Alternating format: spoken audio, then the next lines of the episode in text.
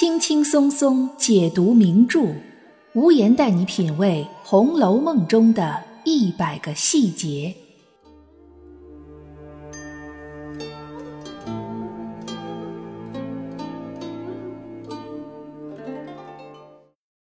品读细节之美，发现别样红楼。大家好，我是暗夜无言，欢迎您收听原创节目《红楼梦》中的一百个细节。说起《红楼梦》里的高颜值女子，排在第一梯队中的应该有秦可卿、香菱、薛宝琴以及宝钗和林妹妹等。如果单纯看颜值的话，无言认为还有一位应该可以进入颜值第一梯队，那就是尤三姐。尤三姐这个人物，我们以前在讲到柳湘莲的时候提到过，感兴趣的听友可以去听一下本专辑的第二十九集。不过，在那期节目里，并没有过多的深入剖析尤三姐。无言始终觉得尤三姐这个人物身上充满了很多的矛盾点，甚至可以称得上《红楼梦》中最矛盾的一个人。在红学界有一种说法，因为古本《红楼梦》之一的庚辰本里缺了第六十四回和第六十七回这两回，所以很多红学研究者认为。我们现在在通行本里看到的这两回都是后补的，并不是曹雪芹的原笔，而偏偏从六十四回开始讲的正是尤二姐和尤三姐的故事。假如真的存在非曹雪芹原笔原意的章回的话，那这种在写作上出现断条、人物形象塑造上出现矛盾的情况，也就是极有可能发生的。那么。尤三姐这个人物身上的矛盾点都在哪里？又是怎么产生的？真的和这种原笔原文的缺失后补有关系吗？今天我们就通过几个细节来一起探讨一下尤三姐身上存在的矛盾，以及他们所产生的原因。绝大多数的红学爱好者都认为尤三姐的人物标签是四个字：性格刚烈。凡是写到尤三姐的红学文章，都会不遗余力地赞美尤三姐的刚烈，尤三姐的爱憎分明，赞美尤三姐对贾珍、贾琏兄弟俩的指责痛骂，更赞美尤三姐对柳湘莲执着的真情。然而，事实上，尤三姐真的值得赞美吗？作者真的是把尤三姐向出淤泥而不染的白莲花方向塑造吗？这两个问题是值得深思的。要想弄清这两个问题，我们先来看一看尤三姐和贾珍、贾蓉父子的真实关系。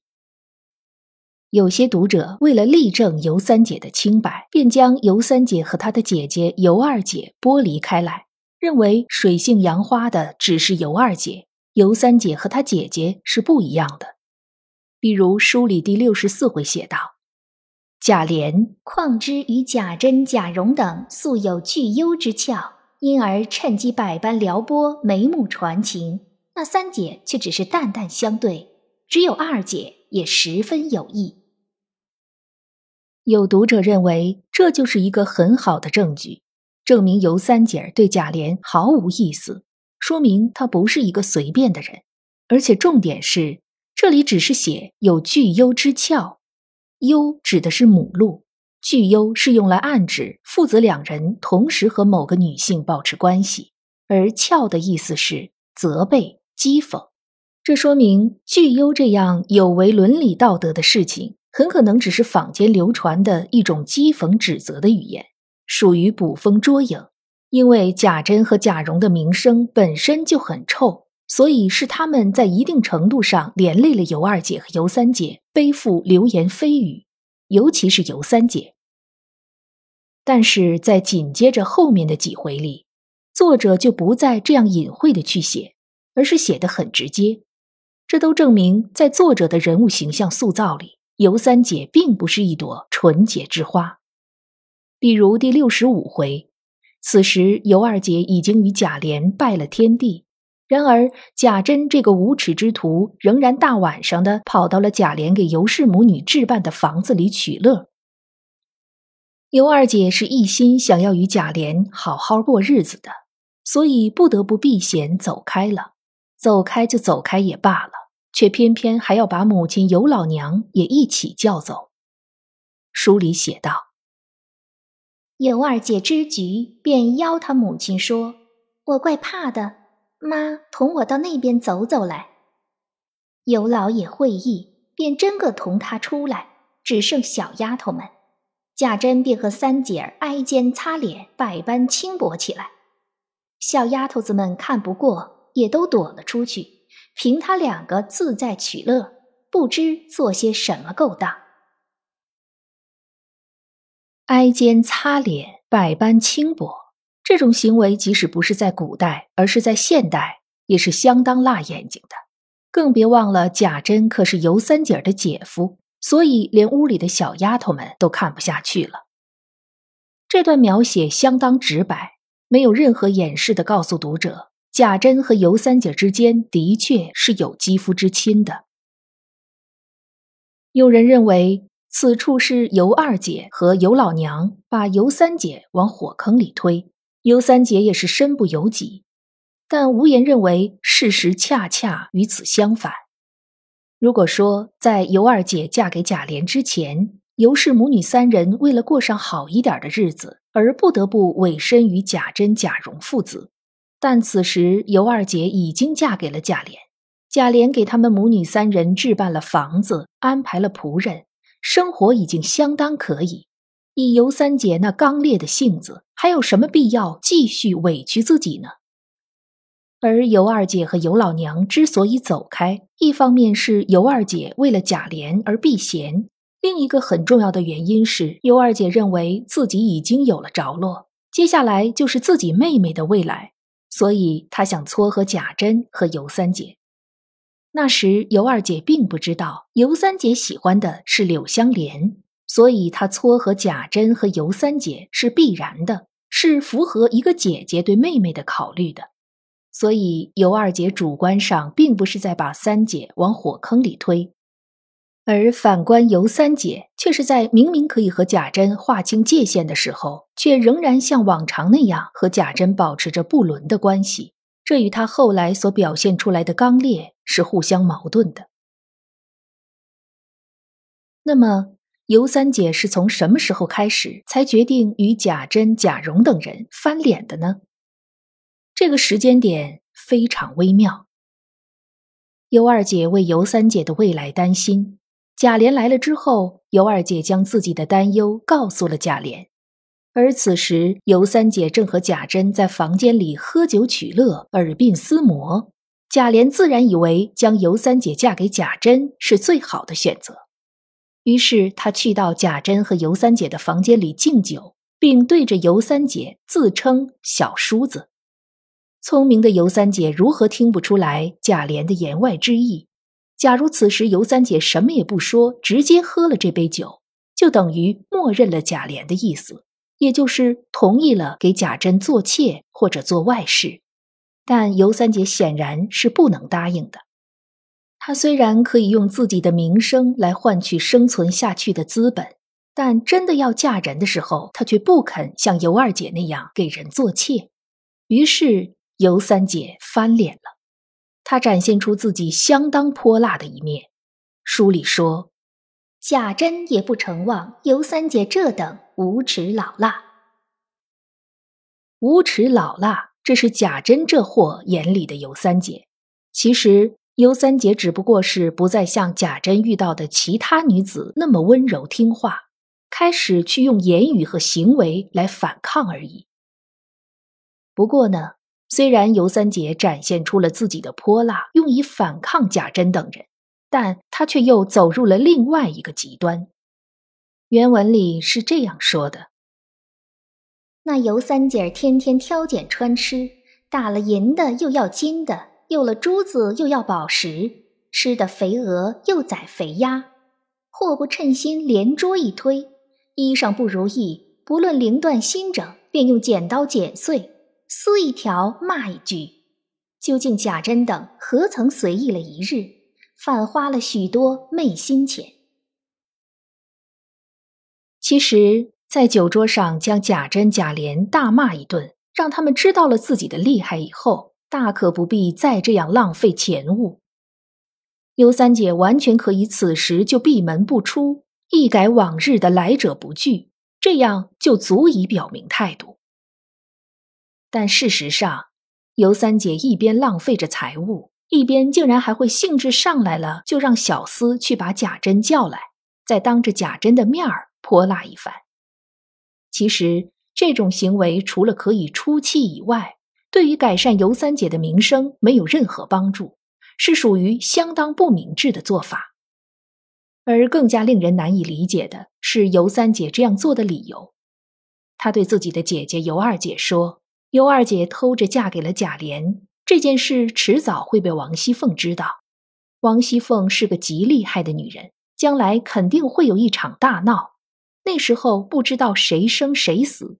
与其这样，倒不如现在使劲作一作。”以防到时候背着不好的名声死了，后悔都来不及了。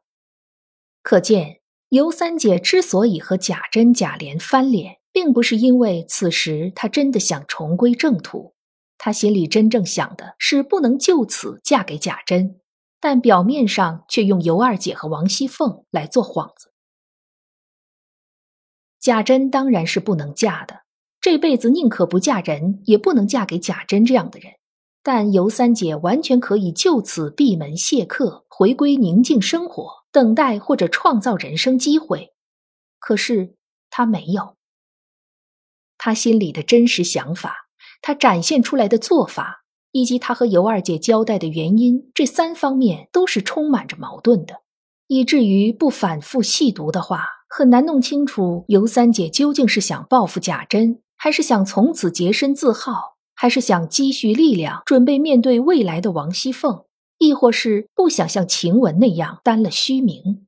但晴雯和宝玉之间好歹是有情谊的，尤三姐和贾珍之间又算什么呢？虽然尤三姐通过泼辣的表现和贾珍翻了脸，但这一次却不是真的彻底决裂。导致他与过去彻底决裂的原因，想必大家也很清楚。那就是他和贾琏、尤二姐说清楚了自己这辈子真正想嫁的人是谁，然后他才开始摔断玉簪，发誓从今开始吃斋念佛，服侍母亲，一心只等柳香莲。这个转变真的是很突兀。难道只有让大家都知道他喜欢的是柳香莲之后，他才能开始吃斋念佛，服侍母亲，闭门谢客吗？事实上，尤三姐不是已经喜欢柳香莲五年了吗？就算这五年尤三姐都是为了生活不得不出卖自己的尊严，但至少在尤二姐嫁给贾琏，尤氏母女三人生活已经稳定之后，尤三姐就可以吃斋念佛了呀。这简直可以说是在尤三姐这个人物身上最大的一个矛盾。看上去她可以为了柳香莲横刀自刎。但实际上很难说他对柳香莲的感情有多深。如果真的很深的话，他会很早就开始排斥与其他男人的亲密接触，会反对母亲和姐姐这种用美色换生存的方式，会宁愿过清苦的生活，也要忠于心底对爱情的坚守，会在机会来临的第一时间立刻洗尽铅华，闭门谢客。所以，与其说尤三姐有多么爱柳香莲，还不如说，柳香莲其实代表着尤三姐心里对光明和希望的渴望。这份渴望不仅渺小，而且很虚幻，就像风中的残烛一样，随时都有可能熄灭。因为尤三姐对柳香莲除了相貌以外，其实根本一无所知，而柳香莲也压根儿不知道自己在五年前就被尤三姐看上了。两个人可以说没有任何感情基础。我们不能指望，就因为尤三姐单方面暗恋了柳香莲五年，柳香莲就必须得毫不介意尤三姐的名声，立刻娶了她。这对柳香莲也是不公平的。所以，尤三姐这份不切实际的渴望，事实上是注定会破灭的。说了这么多，我们可以认识到，尤三姐的确是一个充满了矛盾的人物形象。她为了生活出卖自己，有机会收手的时候却没有收手，后因不想嫁给贾珍做妾，才开始撒泼挥霍，直到大家知道他倾心的人是柳香莲，他才开始斩断过去。而当一无所知的柳香莲想要退亲的时候，他又当场自刎，让柳香莲背上了无情无义、冷面冷心的骂名。